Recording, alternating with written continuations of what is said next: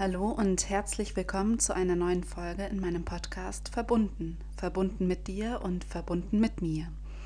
Ich bin Nathalie Klaus, bin Mama von zwei Kindern, lebe hier in Oldenburg und biete Coachings, ähm, Familienbegleitung und Dula-Begleitung an. Ähm, das meiste eben persönlich. Das, was online geht, biete ich auch online an, also zum Beispiel die Coachings oder auch Stoffwindelberatungen. Das ist immer ganz gut auch online möglich. In der heutigen Podcast-Folge soll es um den abgeflachten Hinterkopf gehen, also ähm, medizinisch gesagt eher lagerungsbedingte Schädeldeformitäten. Das muss nicht unbedingt der Hinterkopf sein, der eben abgeflacht ist, sondern das kann auch der seitliche Schädel sein.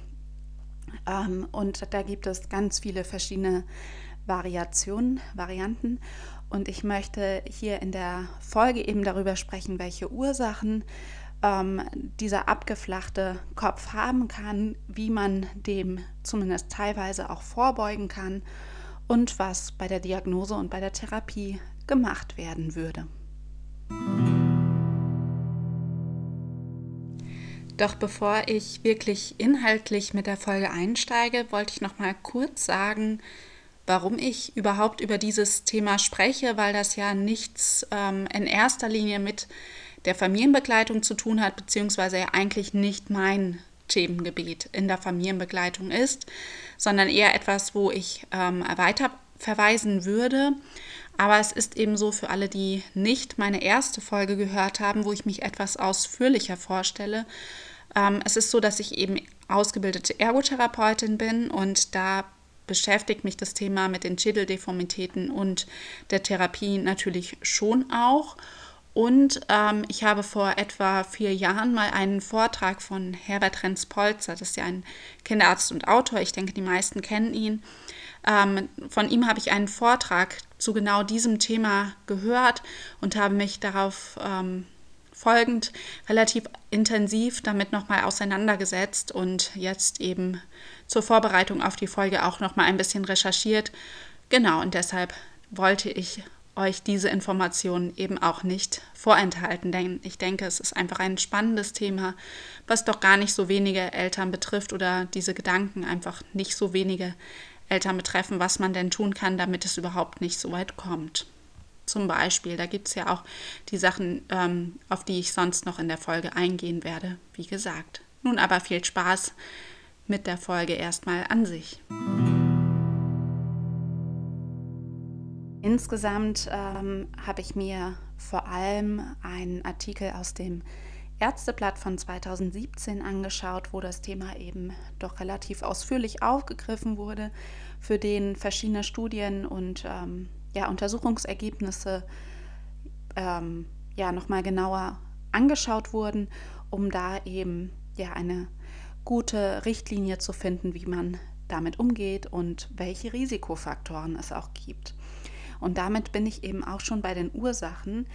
Heutzutage geht man davon aus, dass es ganz viele verschiedene Ursachen oder Risikofaktoren geben kann. Und die sind sowohl prä, also vorgeburtlich, als auch perinatal, also während der Geburt und postnatal. Häufig kommen eben mehrere Risikofaktoren auch zusammen, weshalb dann eben diese Schädeldeformität entsteht. Da gibt es eben, wie gesagt, ganz unterschiedliche Ausprägungen. Manchmal ist es leicht zu sehen, manchmal stärker. Je nachdem, wie stark das ausgeprägt ist, danach richtet sich dann auch die Therapie, wozu ich ja dann später noch komme.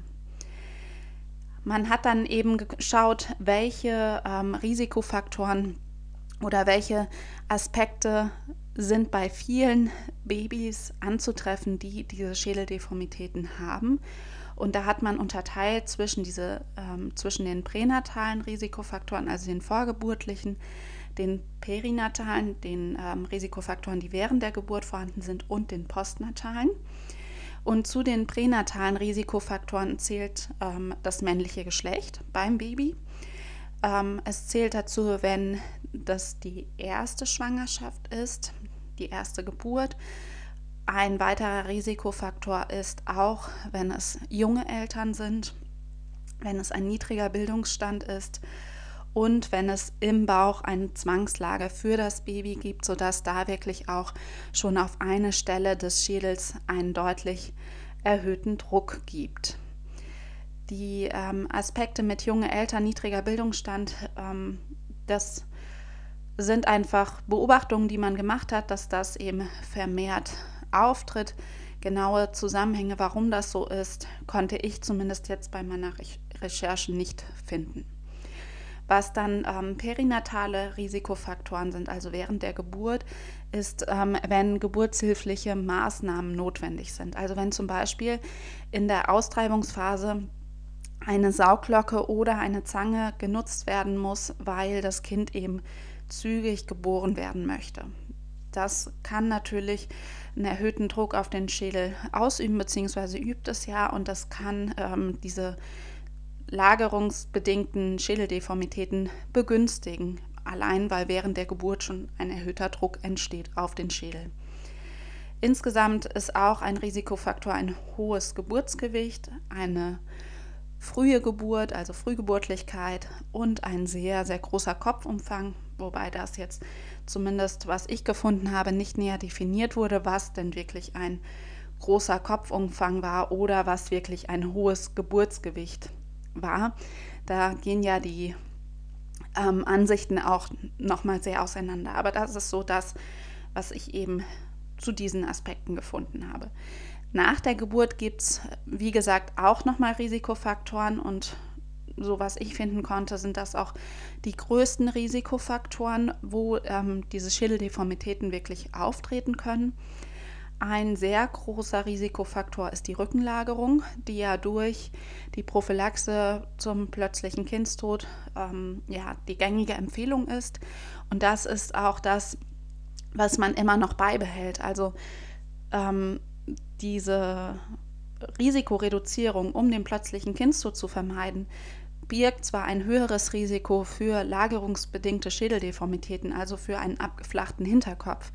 Dennoch ist es so, dass man eben diesen abgeflachten Hinterkopf weniger stark bewertet im Vergleich zum plötzlichen Kindstod, was ja auch natürlich verständlich ist. Dennoch kann man eben dem ein bisschen entgegenwirken mit der, also bei der Rückenlagerung, aber dazu komme ich ähm, bei dem Aspekt Vorbeugung noch etwas genauer. Was auch mit reinspielt, ist eine eingeschränkte Kopfbewegung. Das erklärt sich, glaube ich, von selbst, wenn die Kinder den Kopf nicht so sehr ähm, zu den Seiten bewegen, sondern wirklich immer gerade haben. Dann ähm, liegt das Kind ja immer auf einer Stelle. Und nach der Geburt und im Bauch auch, da ist ja der Schädel noch nicht so zusammengewachsen, wie das bei uns Erwachsenen der Fall ist. Der Schädel besteht bei den Babys eben aus den verschiedenen Schädelplatten, die sich dann während der Geburt auch etwas übereinander verschieben müssen, damit die Babys durch den Geburtskanal überhaupt hindurchpassen. Das hat aber eben zur Folge, dass der Schädel insgesamt noch sehr weich ist und dadurch auch verformbar ist. Und nur dadurch können eben auch diese Deformitäten überhaupt entstehen. Wenn der Schädel jetzt schon komplett verknöchert wäre, weiß ich gar nicht, ob das überhaupt in dem Maße möglich wäre. Aber dadurch, dass diese verschiedenen Schädelplatten da sind, ähm, die ja auch notwendig sind, wie gesagt, für die Geburt, ähm, können diese Deformitäten überhaupt entstehen. Also die eingeschränkte Kopfbewegung kann damit reinspielen, Seitenbevorzugung genauso. Also wenn ein Kind nur ähm, zum Beispiel zur rechten Seite hinschaut, dann kann der Kopf zum Beispiel auf der rechten Seite auch etwas abgeflacht sein. Das muss nicht am Hinterkopf sein. Und da können zum Beispiel Verspannungen oder auch Blockaden mit reinspielen, wobei es für diese Blockaden eben keine ähm, Evidenz gibt. Es gibt keine, ähm, also es wurde nicht nachgewiesen, dass diese Blockaden existieren. Dennoch nehmen viele Eltern das wahr, wenn sie zum Beispiel zum Osteopathen gehen und da etwas gelöst wird am Hinterkopf, am Nackenbereich, dass da einfach deutlich mehr Bewegung möglich ist. Aber auf jeden Fall können Verspannungen da auch mit reinspielen. Was auch mit reinspielen kann, ist, wenn die Kinder flaschenernährt werden und da gar kein Positionswechsel bei der Füttersituation stattfindet. Also wenn die Kinder im Extremfall ständig mit der Flasche in Rückenlage gefüttert werden, dann haben sie ja sogar beim Füttern keinen Lagerungswechsel und ähm, schlafen in Rückenlage und das ist dann ständig die gleiche Position, was einfach ungünstig für die ähm, Schädelentwicklung ist. Aber auch wenn ich zum Beispiel immer genau gleich positioniert auf dem Arm mit der Flasche füttere, ist das nicht so günstig. Günstiger wäre tatsächlich die Seite zu wechseln, die Position etwas anzupassen, damit da eben nicht konstant ähm, der gleiche Schädelbereich, ja, damit dann keine Abflachung entstehen kann. Was auch ein Risikofaktor ist, wenn die Kinder ziemlich wenig in Bauchlage liegen, das heißt, wenn sie Wachphasen haben, dann zunehmend, wenn sie da nicht viel auf dem Bauch liegen, sondern auch da in erster Linie auf dem Rücken liegen, dann fehlt eben auch nochmal ja, die unterschiedliche Beanspruchung des Kopfes und es gibt gar keine Pausenmomente. Das heißt, es ist wirklich die ganze Zeit auf dem Rücken liegend, dann kann sich das nicht normal in Anführungszeichen entwickeln. Ähm, weitere Risikofaktoren nach der Geburt sind Entwicklungsverzögerung und auch geringe Aktivität. Das kann ja wiederum ganz unterschiedliche Ursachen haben, warum das denn der Fall ist. Da können Behinderungen mit reinspielen, da können Erkrankungen mit reinspielen.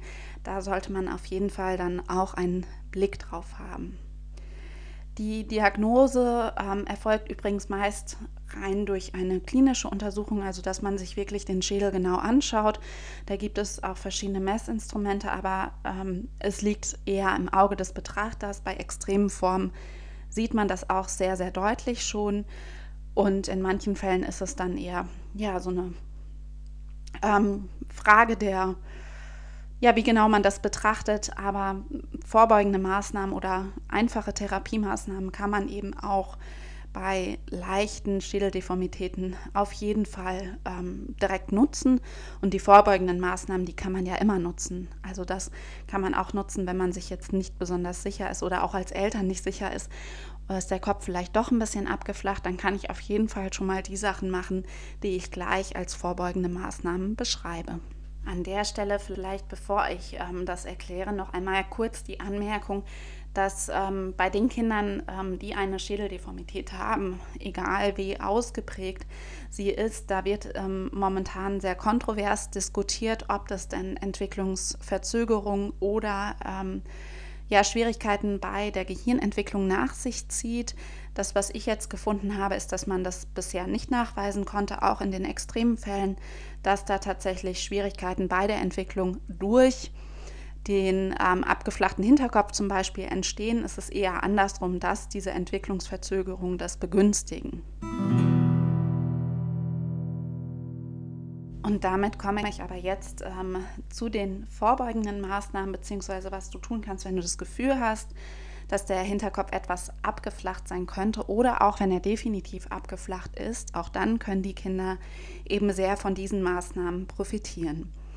Und zwar ist es so, dass die Babyschalen für das Auto oder auch die ähm, Babyschalen für den Kinderwagen teilweise ja ähm, eine sehr starre Form vorgeben müssen, auch damit es ja viel Sicherheit bietet im Auto. Das bewirkt aber eben, dass die Kinder den Kopf sehr, sehr wenig bewegen können.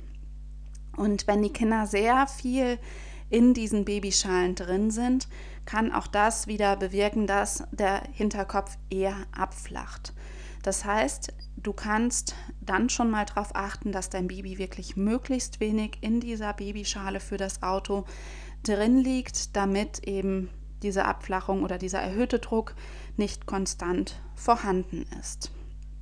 Wenn du jetzt dein Kind im Kinderwagen schiebst, kannst du es zum Beispiel auch immer mal wieder umlagern. Da ist ja meist etwas mehr Platz vorhanden. Wichtig ist dann eben, dass du dein Kind auf jeden Fall beobachtest. Also die Empfehlung ist weiterhin, wenn ähm, das Kind nicht beobachtet werden kann, muss es auf jeden Fall in Rückenlage schlafen aufgrund ähm, des Risikos für den plötzlichen Kindstod.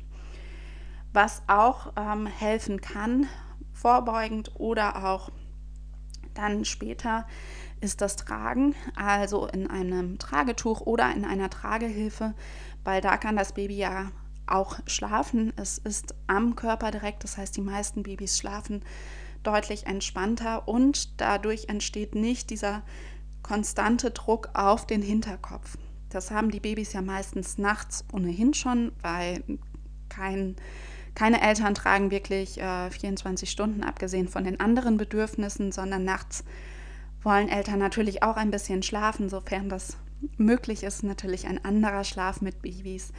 Aber ähm, das ist ja doch dann eher die Ausnahme, dass man nachts wirklich die Kinder auch mal ins Tuch oder in die Trage nimmt. Aber tagsüber kann man das eben gut umsetzen und da hat man dann einfach nochmal einen anderen Druck, der auf den Kopf entsteht. Wenn du jetzt das Gefühl hast, das Kind schaut immer in eine Richtung, das heißt, es bevorzugt auch beim Tragen eine Seite. Und wir haben ja gehört, dass ähm, Seitenbevorzugung auch ein Risikofaktor sein kann. Dann kann man eben einmal ganz gezielt nach irgendwelchen Verspannungen schauen lassen, um dann dem Kind wirklich auch eine freie Kopfbewegung zu ermöglichen, damit der Kopf nicht seitlich abflacht. Was auch eine vorbeugende Maßnahme ist, ist das Stillen, weil das Kind hat ja dadurch automatisch einen Positionswechsel. Die wenigsten Frauen stillen nur eine Brust und die wenigsten Frauen stillen nur in einer Position. Und selbst wenn man nur die Wiegeposition zum Stillen nutzt, hat man da ja immer kleine Anpassungen. Das heißt, man hat ja nie einen konstanten Druck auf eine Stelle des Kopfes. Das entsteht schon durch minimale Winkelveränderungen oder ähm, wenn das Kissen mal ein bisschen höher, ein bisschen tiefer liegt. All das beeinflusst dann einfach schon den Druck auf den Kopf auch. Wenn man jetzt mit der Flasche füttert, hatte ich ja auch da schon gesagt, dass man da ähm, die Position eben wechseln sollte. Das heißt, wenn du ähm, fütterst, dass du mal auf dem rechten Arm, mal auf dem linken Arm fütterst, dass du dein Kind vielleicht auch mal auf deinem Bein ähm, ja, sitzend hast, beziehungsweise allein wenn du das Kind auf dem Arm auf beiden Seiten fütterst, ist es ja auch so, genauso wie beim Stillen, dass du minimale Positionsveränderungen automatisch hast, weil wir die Kinder ja nie genau gleich in den Arm nehmen, sodass da eben kein konstanter Druck auf eine Stelle tatsächlich entsteht. Ein weiterer vorbeugender Faktor ähm, kann sein, wenn man gemeinsam schläft im Bett, weil man hat festgestellt ähm, in einem Schlaflabor mit Infrarotkameras, dass die Eltern, die gemeinsam mit ihren Babys im Bett schlafen, dass die automatisch ihre Babys etwas umbetten im Schlaf, also die Mamas in erster Linie. Und zwar hängt das damit zusammen, dass wir sehr genau auch wahrnehmen, wenn unsere Kinder ein bisschen unruhiger werden. Und manchmal kriegen wir das gar nicht bewusst mit, aber wir legen dann eine Hand aufs Kind oder holen das Kind etwas näher zu uns ran. Und da genau die Kombination zwischen gemeinsam schlafen und stillen wirkt eben nochmal besonders positiv. Die meisten Mamas stillen nachts eben dann im Liegen seitlich. Das heißt, das Kind wird ähm, zu euch rangeholt und liegt dann eben nicht mehr auf dem Rücken, sondern auf der Seite, weil mit gedrehtem Kopf geht es nicht so gut mit Stillen und auch da wäre es ja kein konstanter Druck auf den Hinterkopf mehr, sondern wirklich auf die Seite. Aber wirklich das ganze Kind sollte zu dir geholt werden, damit wirklich die Wirbelsäule gerade ist. Und du siehst schon, das ist dann wieder eine andere Position. Wenn es fertig ist und einschläft wieder, dreht es sich fast automatisch wieder auf den Rücken. Das heißt, es gibt dann auch in der Nacht verschiedene Positionswechsel, sodass die Druckverteilung auf den Kopf immer wieder auch eine unterschiedliche ist. Und damit können diese lagerungsbedingten Schädeldeformitäten einfach viel, viel weniger entstehen.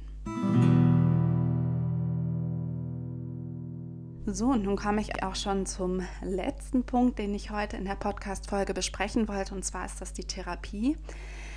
Ähm, in der Literatur ist zu finden, dass zuallererst erstmal die Aufklärung der Eltern ganz, ganz wichtig ist. Also was die Ärzte dann machen würden, ähm, ist erstmal, dass sie euch aufklären, wie ihr denn die Lagerung gestalten könnt, wie ihr die Bewegung gestalten könnt, dass ihr wirklich euer Kind auch zu beiden Seiten animiert, dass die Reize und der Input eben nicht nur von einer Seite kommen, sodass da einfach schon so ein bisschen Bewegung reinkommt und der Druck nicht mehr konstant auf diese eine Stelle, ähm, dass der da nicht mehr bleibt, damit dass der Druck minimiert wird und der Schädel sich dann etwas günstiger entwickeln kann. Was ähm, ich da eben zu den vorbeugenden Maßnahmen gesagt habe, das spielt da eben schon ganz viel mit rein In manchen Fällen kann dann tatsächlich auch eine Physiotherapie sinnvoll sein. Gerade wenn die Ärzte das schon feststellen, werden sie fast immer auch eine Physiotherapie verschreiben. Ähm, je nach Budget, das ist einfach nicht immer so einfach, aber die meisten verschreiben doch eben Physiotherapie, um da auch als Eltern nochmal Input zu bekommen, was kann man zu Hause tatsächlich tun, um dem entgegenzuwirken. Und in ganz, ganz wenigen Fällen ist tatsächlich diese Kopforthesenversorgung, also diese Versorgung mit einem Helm, notwendig. Ähm, auch das wird aber immer noch kontrovers diskutiert, ob das denn wirklich einen großen Effekt hat. Das heißt, die Kinder bekommen einen Helm auf, in dem dann ähm, unmöglich wird, dass das Kind weiter nur auf dieser Stelle liegt. Der Hinterkopf kann oder der seitliche Kopf, der Schädel kann in dem Maße nicht mehr weiter abflachen. Das bringt aber eben mit sich, dass Eltern sich eher weniger mit dem Kind beschäftigen, weil das natürlich auch sehr fremd aussieht mit diesem Helm. Also ich möchte nicht für die Allgemeinheit sprechen, aber es kann eben ein Risikofaktor sein, weil das ist eben sehr ungewohnt mit dieser Helmversorgung. Und wenn man sich dann eben weniger dem Kind zuwendet, das heißt, das Kind bekommt dann weniger Reize, weil es diesen Helm hat und es sieht einfach ja, fremd aus, dann ist das wieder ungünstig, weil ein Risikofaktor, haben wir am Anfang gehört, ist, wenn das Kind Seitenbevorzugung hat und eine eingeschränkte Kopfbewegung. Und dem können wir schon entgegenwirken, wenn wir uns viel mit dem Kind beschäftigen und da wirklich zur Bewegung animieren, zu beiden Seiten zur Bewegung animieren. Und das kann dann etwas schwieriger sein, weshalb man das natürlich auch abwägen muss.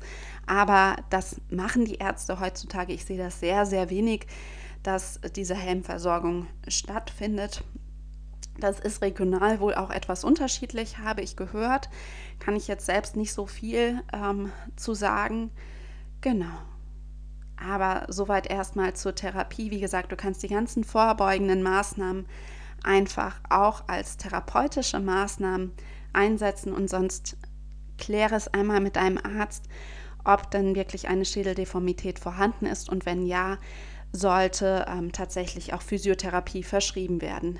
Diese Kissen, die diese Aussparung haben am Kopf, die haben relativ wenig Effekte, zumindest das, was ich eben in der Literatur dazu finden konnte. Ich hoffe, ich konnte dir hier in der Folge nun einen ganz guten Überblick zum Thema abgeflachter Hinterkopf bzw alle möglichen lagerungsbedingten Schädeldeformitäten geben, also welche möglichen Ursachen und Risikofaktoren es geben kann. Ähm, bei den Risikofaktoren ist natürlich wichtig, ähm, das ist keine Garantie, dass ähm, diese Schädeldeformität entsteht. Da kann man ähm, das eben nur feststellen, dass das eher der Fall ist als bei anderen Kindern. Dann habe ich ähm, ganz viel erzählt, welche vorbeugenden Maßnahmen du tun kannst, die du aber natürlich auch für die Therapie nutzen kannst. Und auf die Therapie bin ich dann aber auch noch etwas genauer eingegangen. Wenn du Fragen oder Anmerkungen zu dem Thema, zu der Folge hast, dann schreib mir gerne eine Nachricht. Ich freue mich, von dir zu hören. Bis dann, deine Nathalie.